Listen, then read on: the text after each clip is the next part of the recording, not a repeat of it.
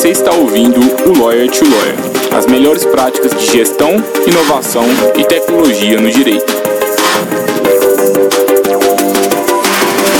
Meu nome é Gabriel Magalhães, bem-vindo ao Lawyer to Lawyer. Esse podcast é uma iniciativa da Free Law, a forma mais segura para que escritórios de advocacia contratem advogados online e sob demanda para elaboração de petições, contratos e consultas.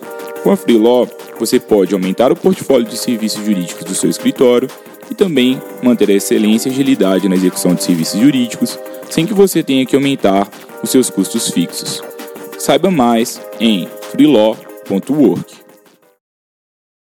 Hoje estamos aqui com uma das maiores processualistas civis do país, a Suzana Sante Cremasco. Ela é doutoranda em Direito, mestra em Direito Processual Civil e graduada em Direito pela Universidade Federal de Minas Gerais ela também é professora na Faculdade de Direito Milton Campos e no Centro Universitário de Belo Horizonte. Ela possui ainda vasta experiência com os métodos adequados de solução de conflitos, integrando a lista de árbitros da Camarb e do CREA de Minas Gerais. Além disso, ela é sócia de Suzana Cremasco Advocacia. E no episódio de hoje, a Suzana aborda um tema bastante delicado. Quais são os problemas que existem hoje na educação jurídica e qual que é o futuro da educação jurídica? Quais são os erros cometidos pelos estudantes de direitos e também quais são os erros que os próprios professores de direito cometem. Qual o problema no sistema em geral é, que, que causa esses, esses problemas na educação jurídica? E qual que é o futuro da educação jurídica? Com o mercado cada vez mais saturado, com um número maior de advogados sendo graduados, ainda vale a pena fazer direito? E, fazendo direito, vale a pena advogar? Ou fazer concurso público. O episódio de hoje está imperdível e a Suzana traz uma visão bastante otimista para aqueles que querem se diferenciar no mercado. Ainda existe espaço, sim, para aqueles que fazem diferente no direito. Oi, Suzana, seja bem-vinda ao Lawyer to Lawyer, é um prazer te receber. É, para os ouvintes que não, não conhecem a Suzana, ela é uma pessoa assim, das mais qualificadas aí que tem no mercado é, jurídico e é uma pessoa muito especial para mim, porque foi uma mentora, é uma mentora para mim. Então, falar do futuro da educação com ela, gente, com certeza a gente está falando com uma das pessoas mais capacitadas nesse tema aí no Brasil. Tenho certeza que vocês vão gostar bastante dela e do, de todas as reflexões que ela vai trazer para a gente. Bom, obrigada, Gabriel. Para mim é um prazer estar aqui com você e com os ouvintes do podcast da Free Law. Eu tive a oportunidade é, de te acompanhar aí boa parte da sua formação, tanto na Faculdade de Direito quanto posteriormente à Faculdade de Direito. É, acho que você é um, um, um exemplo uh, de como o curso de direito ele pode ter múltiplas, uh, múltiplas atividades e múltiplos caminhos né? Você estudou numa faculdade que é uma faculdade extremamente tradicional, dentro de um curso que é um curso super tradicional, e foi capaz de inovar dentro dessa tradição é, com uma proposta que é uma proposta super interessante, uma proposta super diferente, é, que para mim é um exemplo para inspirar outros profissionais. Ah, obrigado. Até parece, mas vindos da Suzana, todos os elogios são, são muito bem-vindos. Suzana, você falou um pouquinho já dos caminhos assim dos estudantes, né? É, quais são esses caminhos assim que você vê? Os caminhos tradicionais, advogar, concurso público, o que está valendo a pena, o que, que não está? Então, sempre quando uh, a gente pensa na, na formação uh, do, do, do, estudante de direito, né, normalmente quando os alunos no segundo grau fazem a opção por estudar direito, normalmente o curso de direito ele vem muito associado àquilo que a gente chama das carreiras tradicionais dentro do direito. Então, provavelmente é, se pensa no profissional como advogado, trabalhando na iniciativa privada, seja no seu, seu próprio escritório, no escritório da sua família, no escritório de terceiros ou no departamento jurídico de uma empresa seja eventualmente fazendo concurso público. O concurso público aí nos últimos, nos últimos, nos últimos anos ganhou uma, uma proporção muito grande por conta não só uh, do número de concursos que a gente, que a gente viu serem abertos, mas, acima de tudo, por força das, dos benefícios, vamos assim dizer, associados a se fazer um concurso público.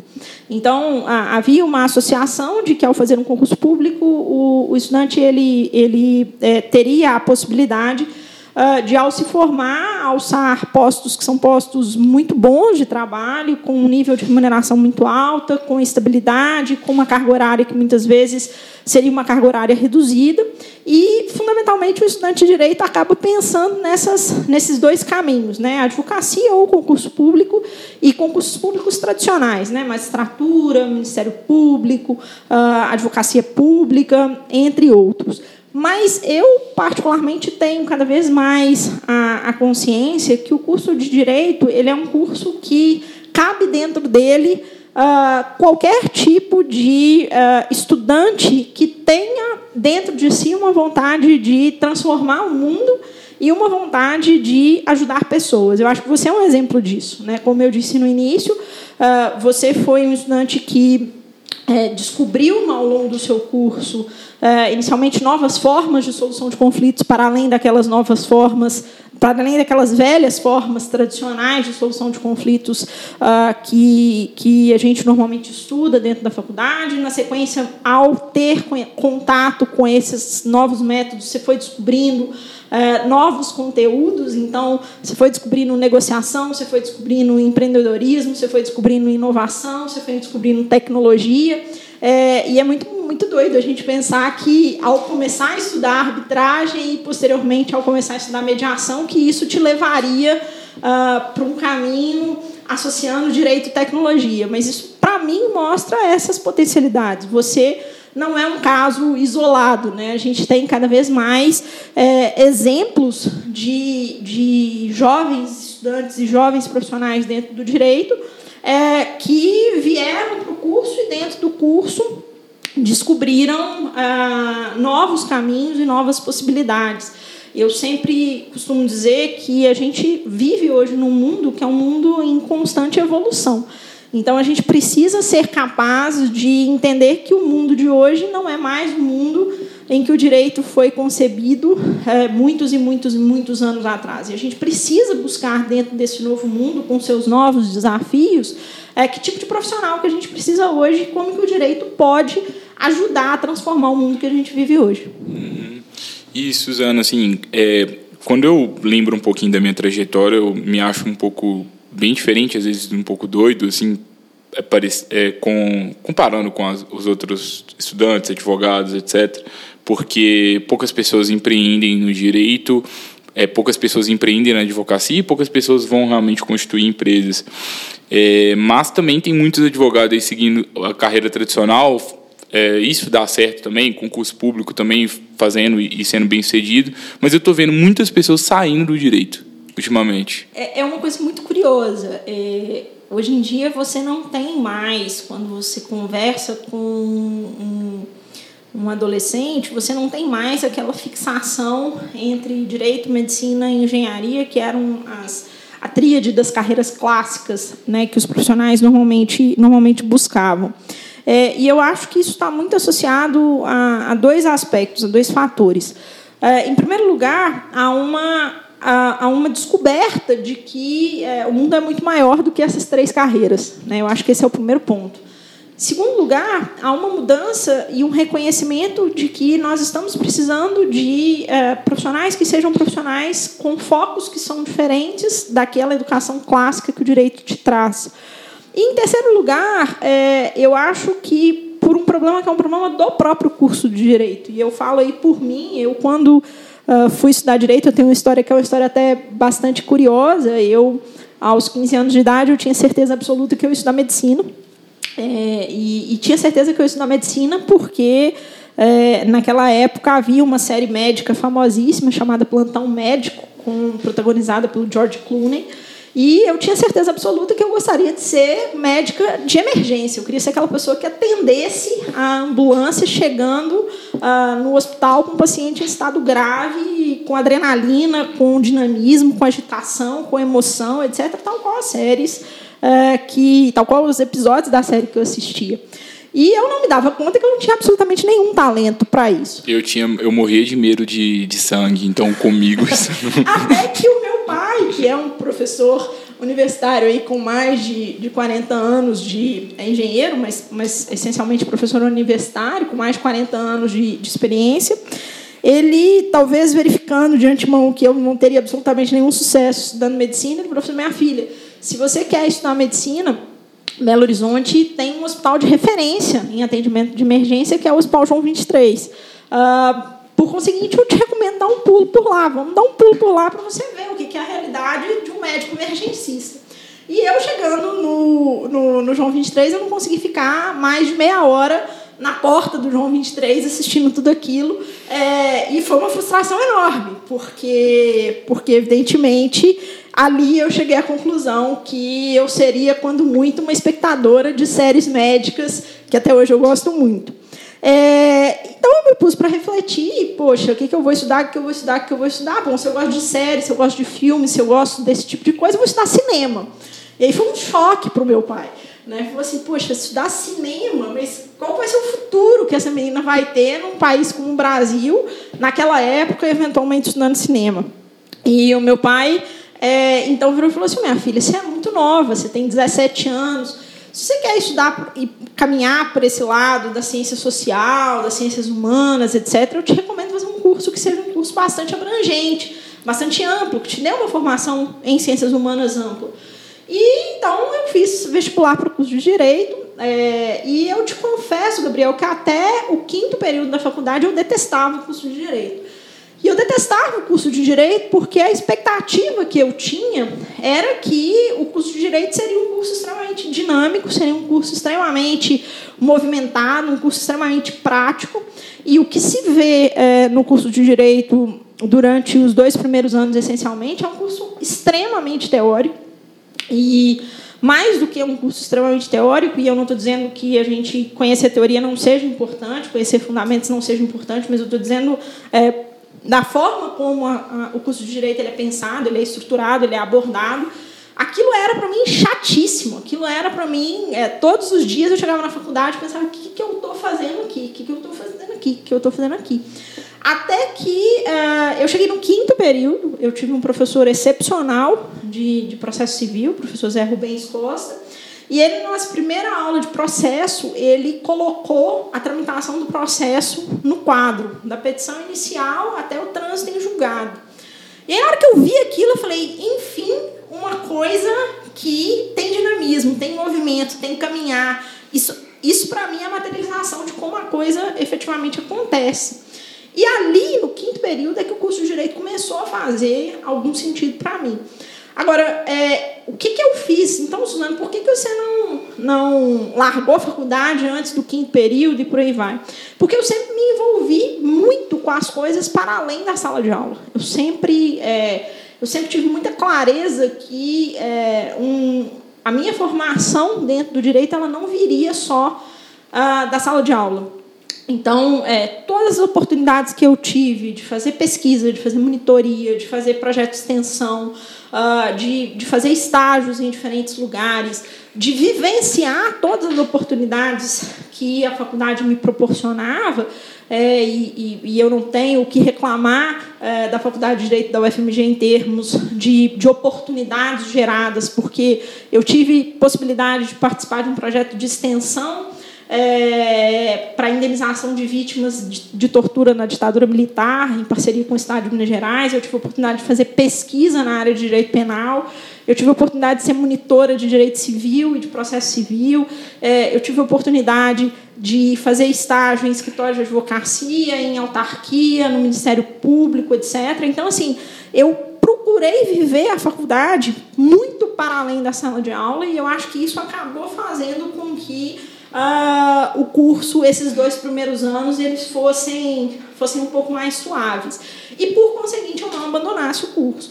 Mas é, o último aspecto que eu acho que tem acontecido das pessoas saírem do direito é justamente essa frustração com o que é o curso de direito e com o que é muitas vezes a, a vivência clássica, a vivência tradicional ah, da, da profissão. Né? Então, assim, eu acho que deve, deve deve ser é, extremamente frustrante você ser um advogado que é um advogado que trabalha só com processo civil, que depende do processo civil e que muitas vezes não vê o seu processo caminhar, muitas vezes tem data para você entrar com a ação, não tem data para você terminar o processo, cobrança do seu cliente o tempo inteiro, uh, querendo saber se o processo foi despachado, se não foi, por que, que não foi, etc, etc, etc. Então, é, eu acho que, que essa frustração que está associada à forma como o curso ele é construído e a essa vivência profissional, eu acho que tem afastado as pessoas do direito também. Uhum. É, seria aí o, o, terceiro ou quarto fator. E o que, que você acha assim dessa do número de advogados hoje que a gente tem no Brasil, assim? Então, é, é, é assustador o número de profissionais que se formam é, em direito hoje. É, mais do que isso, é, é, assustador o número de cursos jurídicos que a gente tem no Brasil hoje. É, salvo o melhor juízo, na última contagem a gente estava alcançando aproximadamente 1.400 cursos de direito no Brasil inteiro. É, só na região metropolitana de Belo Horizonte são mais de 50 cursos uh, de direito. Esse boom foi um boom que veio uh, nos últimos 20 anos. Né? Eu, quando fiz vestibular para o curso de direito no ano 2000, é, a gente não tinha essa quantidade de escolas que você tem hoje. E esse boom está muito associado a, boom dos concursos públicos que a gente viu acontecer ao longo da primeira, da primeira década dos anos 2000.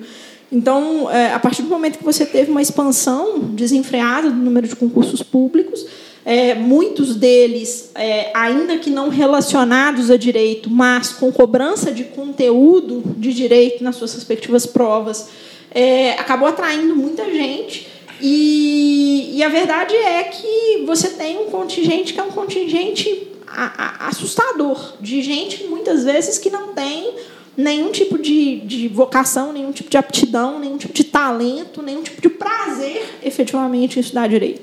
Então, assim, é, eu sempre falo, é, eu acho que desafios, eu acho que dificuldades, eu acho que perrengues a gente vai passar sem dúvida nenhuma em qualquer carreira que você for eventualmente escolher. Mas o primeiro passo para que você possa superar todos esses desafios é você gostar daquilo que você faz, você ter fé naquilo que você está fazendo e você é, acreditar realmente naquilo que você está fazendo. E eu acho que muitas vezes hoje é, esses profissionais eles acabam não tendo essa essa essa vocação. E, e a, o grande problema que você tem é que você forma essa quantidade de gente é, sem que haja espaço para que você absorva esse contingente, seja nos concursos públicos, seja eventualmente uh, na advocacia, e você acaba tendo aí essas pessoas graduadas em direito, mas sem é, alguma atuação uh, profissional correlacionada à área. Muitas vezes não por opção, mas muitas vezes por falta, falta absoluta de opção. É, e assim, para mim, o cenário ele é um pouco desanimador, assim, às vezes, né? Porque o mercado está ficando cada vez mais saturado, né? Se, se, a gente for pensar, pelo menos nas áreas normais do direito, assim, né? É, eu, eu sempre costumo dizer, Gabriel, que quando você tem...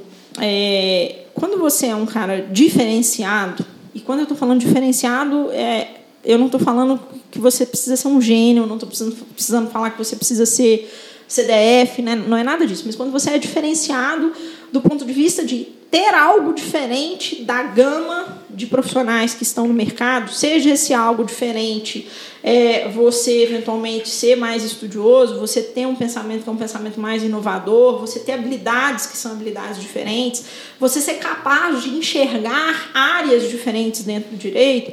Eu sempre costumo dizer que para esse profissional o mercado nunca vai estar saturado. Né? Você sempre vai ter espaço para quem eventualmente quiser inovar e para quem eventualmente for bom naquilo que faz. É, só que o grande problema é que é, é, você descobrir, é você permitir que o estudante ele descubra esses, esses caminhos. É, o curso de direito e, e, falo falo aí com muita tranquilidade, tendo conhecimento de alguns dos principais cursos jurídicos que a gente tem no Brasil, ele é um curso que ainda te dá uma formação que é uma formação tradicional. Então, é, o cidadão vai estudar direito romano, história do direito, ele vai estudar filosofia, sociologia, ele vai estudar introdução ao estudo de direito, depois ele vai ter matérias que são matérias de teoria da Constituição, teoria geral do direito privado, teoria, teoria do delito das penas, etc., até que o, que o curso começa a, a se especializar. Você vai estudar direito constitucional, vai estudar direito tributário, direito administrativo, você vai estudar direito civil, todas as suas cadeiras, direito empresarial, etc. Mas é, você não dá para o profissional é, conhecimentos que são conhecimentos que estão na ordem do dia. Eu te pergunto, por que, que os meninos continuam estudando na faculdade de Direito títulos de créditos tradicionalíssimos e esses meninos não estão estudando startups? Por que, que esses meninos estão estudando aí 10, 12, 15 cadeiras de processo de uma forma geral? Isto é, como que eu levo alguém para o judiciário para resolver o meu problema no judiciário? E esses meninos não têm carreiras, são carreiras de negociação, por exemplo. E quando eu estou falando de negociação, com técnicas de negociação, com um professor que não seja formado em direito, mas que tem uma formação é, em negociação. Nós não estamos ensinando para esses profissionais é, é, questões como gestão, como inovação, como empreendedorismo. Nada disso faz parte do curso de direito e, e, a meu ver, é cada vez mais necessário que o profissional hoje tenha esses conhecimentos. Então, é, eu, eu falo muito por mim. Eu tenho um, um, um escritório de advocacia próprio hoje e, e, eu falo o quão difícil foi é, conhecer o que é o gerenciamento de um negócio, porque eu saí da faculdade de Direito, advogada, aprovada no exame de ordem na primeira submissão, é, e ninguém me, nunca me ensinou como é que se abria um escritório de advocacia, que eu tinha que ter competências como elaborar uma proposta, fazer um contrato, é, medir o meu, o meu o valor do meu serviço, saber como que eu contrato um profissional e quanto que eu posso pagar para esse profissional, quantos profissionais eu preciso eventualmente ter dependendo do número de casos que eu tenho eventualmente dentro do meu escritório, como é que eu trabalho com fluxo de, fluxo de caixa, como é que eu faço, onde que eu faço compra de coisas que são coisas é, inerentes ao escritório. Eu estou falando de coisas que parecem muito bobas, que parecem muito simples, mas que você sai da faculdade sem você ter noção absolutamente nenhuma em relação a elas. E eu acho que a faculdade de Direito poderia ser um lugar, por exemplo, para você ter é, laboratórios que são laboratórios de desenvolvimentos de escritórios de advocacia. Não escritórios de advocacia tradicionais, como a gente, como a gente conhece, mas em áreas que são áreas novas dentro do direito que estão é, é, eventualmente surgindo.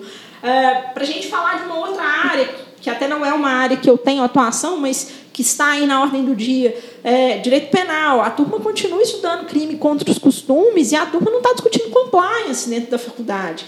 Então, assim, fazer essas associações, que são associações, olha, não tem como você lidar com o direito empresarial sem você ter do seu lado o direito do trabalho, o direito tributário e o direito penal, não tem como, eventualmente, você acreditar que você vai, é, é, eventualmente, trabalhar com empresa sem você nunca se preocupar com família e com sucessões, porque essas questões são questões que muitas vezes vão trazer impactos para a vida e para o funcionamento é, daquela, daquela empresa. Não tem como eu pensar que eu quero estudar direito administrativo e, e acreditar que o direito administrativo hoje ele é completamente dissociado, eventualmente, do direito empresarial ou, eventualmente, dos contratos que são contratos civis. Porque, ainda que haja um regramento próprio, você tem correlações que são correlações necessárias. Então, é, eu tenho é, uma angústia, eu, eu devo compartilhar isso, é, que é uma angústia muito grande com a forma como nós continuamos formando os profissionais do direito.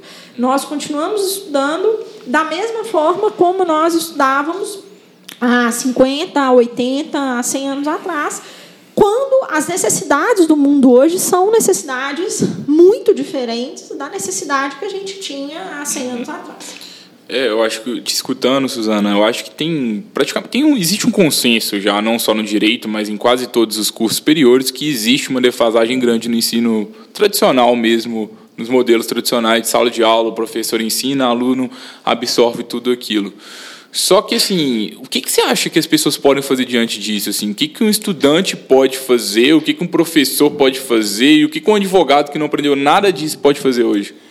Olha, Gabi, eu, eu acho o seguinte: é, a primeira coisa é, que, que eu acho que a gente deveria mudar, e isso não é uma coisa que você deveria mudar só na sala de aula na faculdade e não só na faculdade de Direito, mas você deveria mudar na sala de aula de uma forma geral, é, essa, esse ensino, é, esse ensino setorizado e esse ensino que muitas vezes ele é hierarquizado. Então, o professor é o detentor do conhecimento, ele vai me transmitir esse, esse conhecimento e eu, é, modesto aluno, vou absorver esse conhecimento que deverá ser demonstrado para esse professor em provas que serão aplicadas e que serão determinantes se eu vou seguir adiante ou não vou seguir adiante em relação a, aquele conhecimento que é o conhecimento setorizado. Então, é, é, o primeiro, primeiro, primeira coisa que eu acho que a gente precisa romper é com esse modelo, né, que é uma metodologia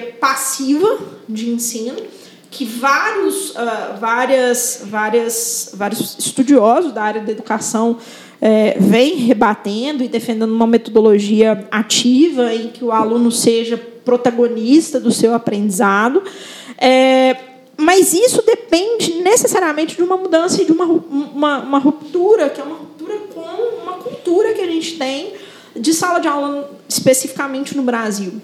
É, eu tenho, e você sabe disso porque foi, foi meu aluno na faculdade, é, eu tenho, é, em algumas das minhas aulas, é, muitas vezes a, a, a, proposta de levar ao meu aluno ferramentas que são ferramentas de aprendizado. Então, às vezes, nós vamos fazer simulações, às vezes, nós vamos fazer estudos dirigidos, às vezes, nós vamos fazer debates de decisões, às vezes nós vamos fazer é, apresentações de caso, às vezes nós vamos é, usar de métodos que não são os métodos tradicionais de eu uh, ensino, o aluno eventualmente aprende.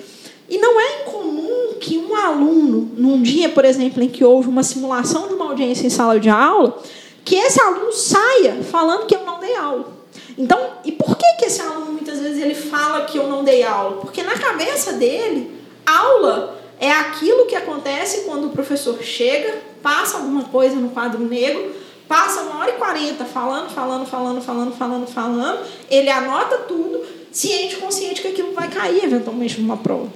Isso é um negócio muito, muito, muito complicado, né, de, de a gente, de a gente, de a gente romper. É, e o segundo ponto que eu acho que que a gente precisa ter em mente é, é que essa metodologia, que é uma metodologia mais ativa, ela dá um trabalho pra caramba, tanto para o aluno quanto para o professor. Por quê? Porque o aluno ele vai precisar se preparar previamente para que ele possa assistir aquela aula. Eu não tenho como simular uma audiência, eu não tenho como eventualmente debater uma decisão, não tenho como debater um texto ou fazer um estudo de caso, se eu não tive a oportunidade ainda de estudar previamente aquele texto, aquele caso ou aquela questão que vai ser objeto de debate. E, por outro lado, para o professor, que muitas vezes é professor daquela cadeira, daquela disciplina por anos a fio, para ele é muito mais trabalhoso ele ter que planejar uma aula em que ele vai montar um caso, que ele vai ter que saber o que, que ele vai provocar nos alunos, quais são os questionamentos que ele vai ter, qual é o feedback que vai ser dado, etc., do que ele simplesmente pegar as fichas ou os slides ou eventualmente as anotações que ele tem e reproduzir aquele conteúdo por uma hora e quarenta, como usualmente ele fez. Então, é, existe uma zona de conforto cultural que precisa ser rompido e que não é trivial de ser rompido. Uhum. É, é uma questão assim interessante, né? Porque tem gente que está tentando fazer diferente, só que quando faz diferente, então todo mundo está achando a aula ruim, aí o professor tenta algo diferente, aí o aluno vai falar assim, ah, não quero. Eu quero é, o modelo antigo. É, isso, isso é uma coisa que é muito, muito, muito, muito, muito complicado. Porque é, é é, é, é, como eu disse, é uma questão cultural. Então, assim, o aluno que está na faculdade hoje, ele aprendeu que a aula, quando o professor ele entra dentro de sala de aula e transmite um conteúdo, e ele aprendeu assim porque provavelmente, desde o primeiro dia que ele entrou Uh, na, na, na escola, pequeno ainda, era assim que o professor trabalha. Ele tinha uma aula que era uma aula de português, uma aula que era uma aula de matemática, uma aula que era de ciências, uma aula que era uma aula de estudos sociais. É, por conseguinte, quando ele chega na faculdade, ele vai querer uma aula de processo civil, ele vai querer uma aula de direito penal, ele vai querer uma aula de direito tributário, uma aula de direito empresarial, em que o professor fará exatamente isso. Então, é, é, é uma coisa complicada, porque eu, eu fico me perguntando, assim, muitas vezes, se a gente precisaria dessa quantidade de horas em sala de aula que a gente tem. Se o curso não poderia ser montado é, com o uso de ferramentas. É, bom, vamos, vamos utilizar vídeo, vamos utilizar podcasts, vamos utilizar é, simulações, vamos utilizar textos que são textos no Moodle, sem a necessidade de que, poxa, duas vezes por semana, durante uma hora e quarenta, você encontre eventualmente aquela turma para você transmitir um conteúdo que hoje está absolutamente disponível para o aluno é, a hora que ele quiser. Uhum. Isso é um modelo que fazia sentido quando a, a informação, quando o conhecimento ele não era democratizado da forma como ele é hoje. É, eu, eu, eu falo que, para mim, tem uma, um vídeo que, para mim, é um vídeo sensacional do Murilo Gun, que ele fala escolas matam a, a criatividade, é, e ele fala, para mim, é a visão, a crítica que ele faz, para mim, é a visão que eu também faço, é, também a crítica que eu faço para esse modelo é, tradicional, é a visão que eu também tenho. É, hoje, qualquer tema que você eventualmente queira estudar, se for para simplesmente reproduzir conteúdo, é, se o aluno tiver um acesso à internet com o computador, ele consegue ter acesso a esse conteúdo com professores que muitas vezes são muito melhores do que aqueles professores que eles têm na sala de aula. Mas, no entanto, a gente continua apegado a esse ensino, que é esse ensino formal, a esse ensino que é um ensino tradicional, é, em que a gente só aceita uma resposta, em que você vai ser avaliado por meio de pontos que se você não está bem aquele dia para fazer a prova, pouco importa o que você fez no semestre inteiro, a vida é assim, se, você não adapta, isso é problema seu. Então, assim, é, eu acho que a gente precisa começar a refletir sobre isso de forma um pouco mais, um pouco mais ativa. É, eu concordo 200% com o que você trouxe é, e eu acho que assim que existe um preconceito assim também com essa nova forma por, por uma parte assim do, do mercado, professores, advogados, estudantes. Tem gente que fala assim, eu gosto de aula, eu gosto de aula presencial, de aprender daquelas formas antigas. É, existe um preconceito, é, mas eu, eu sempre falo que esse preconceito ele está aí para ser quebrado. Né? Eu, eu brinco, você sabe disso, eu tenho um envolvimento, um envolvimento já há 10 anos com competições que são competições acadêmicas. Né? Para o pessoal aí que eventualmente não conhece, em casos simulados é, que são disponibilizados é, para os estudantes é, com alguns meses de antecedência, simulados, casos inspirados muitas vezes em questões que são questões reais, e que a equipe da universidade ou do escritório de advocacia é, assume o papel de um profissional é, e vai trabalhar ali para desempenhar a função que seria a função daquele profissional, tanto do ponto de vista escrito quanto do ponto de vista verbal, e vai ser avaliado e julgado por isso. E eu é, participo disso, como eu disse, desde 2010. E quando nós começamos a fazer isso, a gente enfrentava uma resistência que era uma resistência gigantesca dentro da Faculdade de Direito da UFMG, porque alguma, alguma, alguma parcela dos professores achavam que os alunos que se envolviam com isso eram maus alunos, que eram alunos que não gostavam de assistir aula, que não eram alunos que é, eram presentes, eram estudiosos, etc, etc, etc. E hoje a gente vê acontecer um boom é, de competições. Né? Eu, eu brinco muito com o pessoal, falando assim, eu vivi para ver a quantidade de competições que hoje a gente tem disponíveis, é, e para que se confirmasse aquilo que era a minha teoria de 10 anos atrás, que competições acadêmicas são a forma mais eficiente de metodologia pedagógica que a gente tem hoje dentro do direito. Por quê? Porque os alunos estudam muitas vezes sem terem noção do tanto que estão estudando, estudam de forma muito mais ampla e de forma muito mais aprofundada que estudariam para qualquer prova fazem conexões é, e, portanto, o estudo ele não é compartimentado, não tem como eu participar de uma competição de processo sem eu estudar direito material, não tem como eu estudar participar de uma competição de arbitragem sem eventualmente saber também do direito material, não tem como eu eventualmente participar dessas competições muitas vezes, inclusive adquirindo conhecimento de áreas que são correlatas dentro dentro do direito, portanto a minha formação é uma formação muito mais ampla. É, e esses profissionais, é, esses estudantes, desculpa, eles desenvolvem habilidades profissionais para além e muito além daquilo que a faculdade muitas vezes oportuniza. Mas foi preciso 10 anos para que a gente conseguisse romper essa barreira, para que se conseguisse entender que um aluno que se envolve numa competição acadêmica, seja ela de arbitragem, seja ela de mediação, seja ela de processo, seja ela de direito penal, seja ela do direito do mar, seja ela do que for, de direito tributário e por aí vai, é que esse aluno, ele é um excelente aluno, ele só não quer aquela formação que é a formação tradicional. Então, é, eu acho que a gente está mudando. Eu acho que é, é, lento, mudar a cultura não é fácil, mudar a cultura é dificílimo. É, é muito mais fácil a gente ficar na zona de conforto, que é aquilo que todo mundo conhece. Mas eu acho que a gente tem uma responsabilidade. Não está legal da forma como está? Não. É chatíssimo você assistir uma hora e quarenta de aula com um cara que, por melhor que ele seja, falando na sua cabeça um conteúdo que você poderia pegar em qualquer outro lugar Vamos, o que, a gente pode fazer para a gente eventualmente mudar isso? Será que não está na hora de eu ver esse cara eventualmente como um orientador, de eu ver esse cara eventualmente, para usar a palavra da moda, como coach, e eventualmente ir atrás de desenvolver ferramentas e habilidades que esse cidadão tem para me ensinar, ao invés de simplesmente aprender com ele um conteúdo que é um conteúdo enciclopédico que eu pego na internet? Dicas valiosas aqui já que a Suzana compartilhou, né? Assim, para quem está querendo, acho que isso vale tanto para quem já é advogado também, né? Porque é uma experiência muito bacana você participar de competição, você pode ser jurado, avaliador, ouvinte, você pode ser orador, dependendo da competição. E eu tive a oportunidade também de vivenciar isso na vida acadêmica. Para mim foi muito bacana esse caminho que eu, que eu, que eu escolhi naquela época.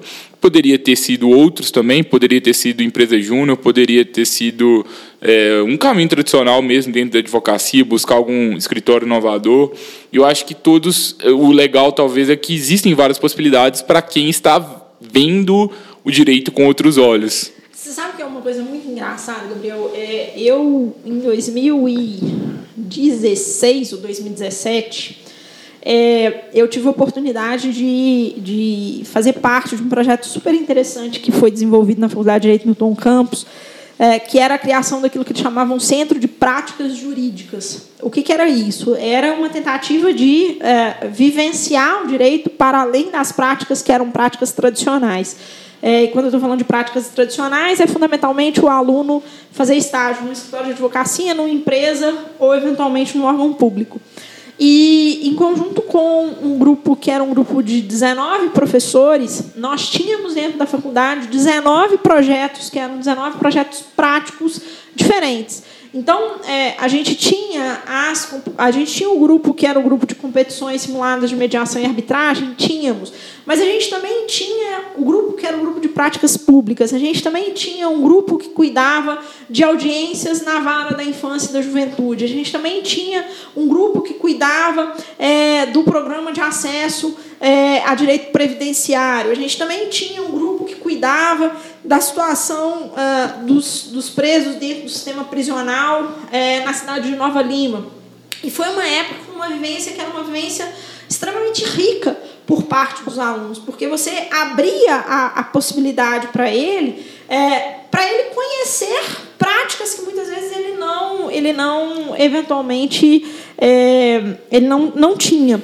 É, e esse projeto ele acabou depois de dois anos, dois anos e meio, é, porque não havia previsão nas diretrizes curriculares do curso de Direito para que esse tipo de projeto pudesse ser eventualmente desenvolvido.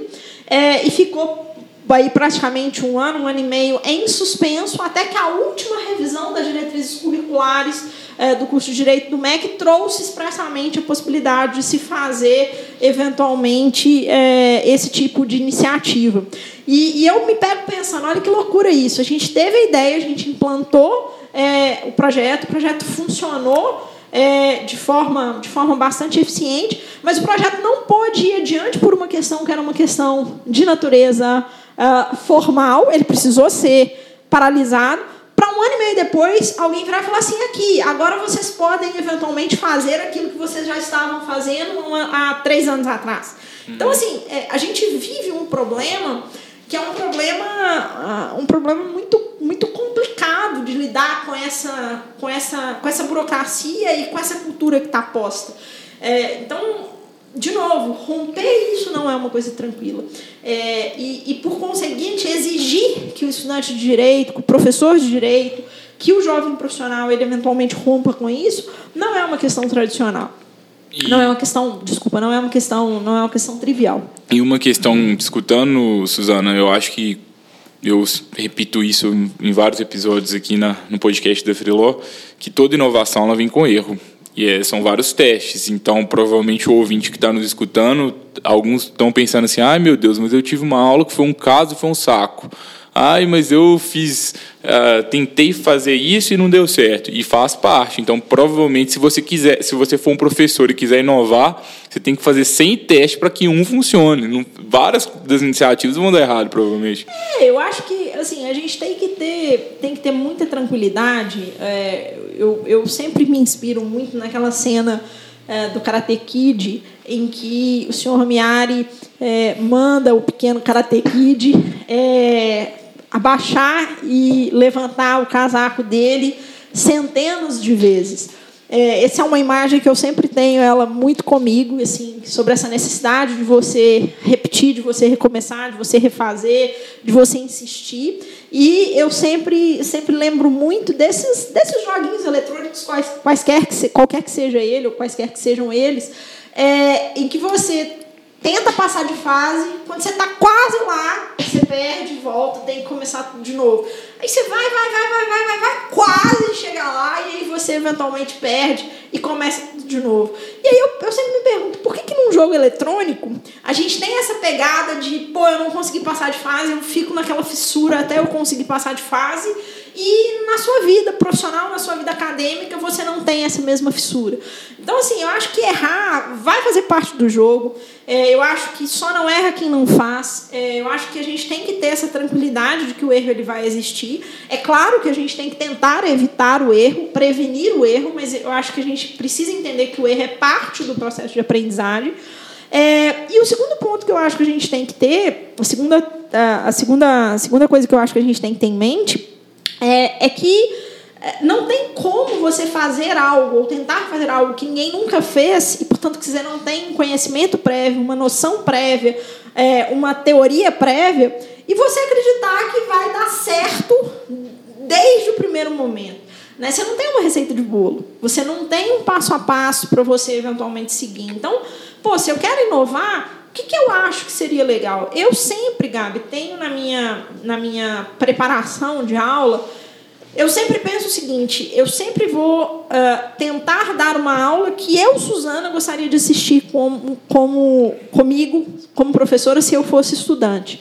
É, eu acho que é muito, muito, muito, muito ruim quando você é um professor que você não se coloca no lugar do seu aluno. E fala assim, pô será que é legal é, eu fazer essa abordagem que eu vou fazer hoje, no segundo horário da turma da noite, o cara trabalhou o dia inteiro, está cansado pra caramba e ainda tem que assistir minha aula? O que, que eu posso fazer para minimizar esse tipo de, esse tipo de coisa? É, e, e, eu acho que o terceiro, o terceiro aspecto é você ter em mente que as críticas vão existir.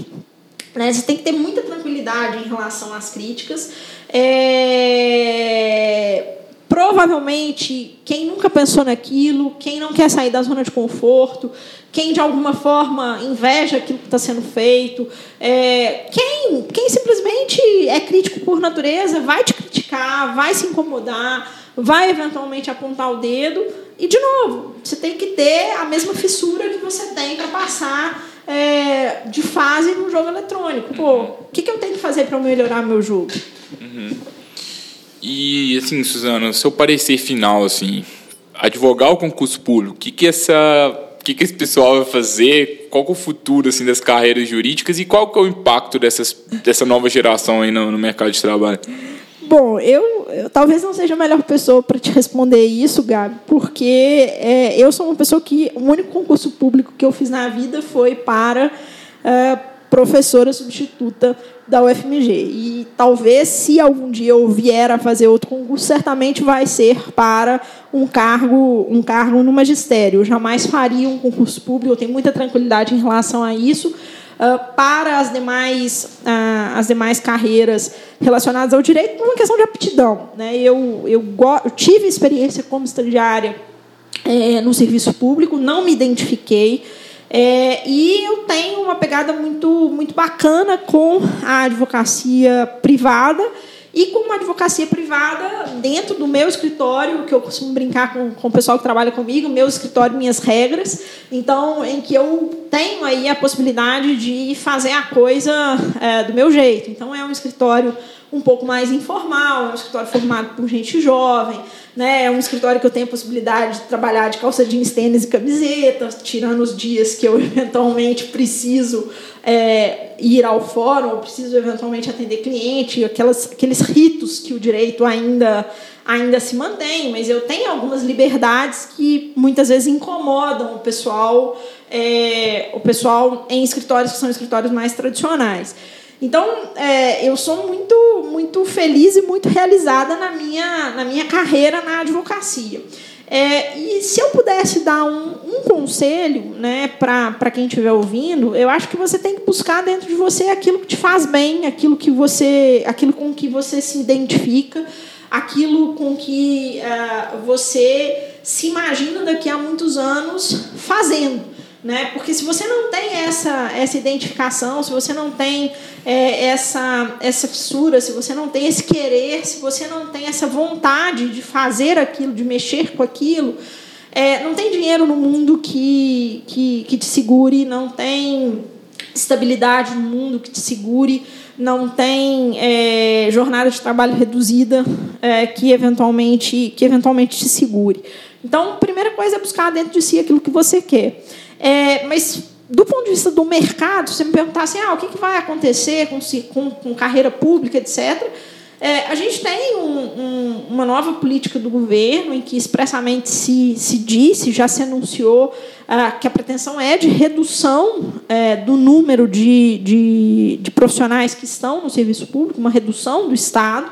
Então, há uma tendência, num primeiro momento, ah, de ter uma redução, que é uma redução muito drástica do número de concursos. Isso já, já está se verificando aí nos últimos, no último ano, especialmente. É, mas, por outro lado, você também tem uma reforma, é, uma reforma da Previdência que está em curso, que tem levado a uma corrida por aposentadoria nos diversos órgãos do serviço público. Então, pode ser que, eventualmente, você tenha uma necessidade de reposição de quadros e que a, os concursos continuem a ser uma opção que é uma opção é, viável. E do ponto de vista da advocacia, é, eu acho que você precisa primeiro pensar, pô, eu quero ser advogado. Eu quero ser advogado em que tipo de escritório? Eu quero ser advogado num escritório que é um escritório grande, eu quero ser advogado num escritório que é um escritório pequeno, eu quero trabalhar com advocacia de massa, eu quero trabalhar com advocacia um pouco mais especializada, eu quero lidar com as áreas tradicionais dentro do direito, eu quero trabalhar com carreiras que são carreiras, com áreas é, de carreiras novas. O que, que eu quero fazer? Eu acho que é, se responder a essa pergunta, que não é, não é simples, né? o que você quer fazer é a melhor reflexão que a pessoa pode, pode fazer. E eu falo com muita tranquilidade: o que é bom para mim não necessariamente é bom para você, o que é bom para você não necessariamente é bom para uma outra pessoa. Cada um de nós tem é, características, tem valores, tem vontades, tem sonhos que são sonhos próprios e é a isso que a gente precisa ser fiel. Muito legal, Suzana. Começamos hoje aqui tratando de, de alguns caminhos né, diferentes que existem na, nas carreiras jurídicas. Acabamos também tra trazendo isso aqui novamente, que veio à tona. É, trouxemos aí é, os problemas que muitas vezes o modelo tradicional de, de, ensino ainda possui, mas também várias possibilidades aí que tanto os alunos quanto os professores, quanto advogados podem estar utilizando aí para estarem é, trazendo mais eficiência aí na, para realmente é, facilitar o aprendizado jurídico. Existem várias possibilidades. De um lado, o cenário pode ser desanimador, número de advogados no Brasil crescendo bastante e vários advogados dizendo que a profissão está saturada, o mercado está difícil, e está mesmo, mas talvez ainda exista espaço, e certamente existe ainda espaço para quem atua de uma forma diferente. Você tem algum recado final, Suzana? Não, na verdade eu quero só agradecer pela oportunidade, é, dizer que, que eu estou à disposição de quem estiver ouvindo, se quiser conversar, faz só fazer contato com o Gabriel. O Gabriel tem todos os meus os meus contatos. É, é uma coisa que eu faço com muita frequência, conversar com jovens advogados, conversar com jovens estudantes, é, que muitas vezes queiram, queiram é, descobrir esses caminhos, né? procurar alternativas, procurar possibilidades, que eventualmente queiram levar para suas, para suas escolas, para os seus é, escritórios, esses projetos, que são projetos de novas formas de aprendizado, eu estou tô, tô à disposição. É, para o que o pessoal, para que o pessoal precisar. Obrigado, Suzana. Obrigada. E aí, gostou do episódio? Se você tiver gostado, compartilhe esse conteúdo, comenta esse conteúdo também sobre esse conteúdo nas redes sociais e a gente se vê na próxima quarta-feira com mais um convidado especial para o nosso próximo episódio. Um abraço e até logo.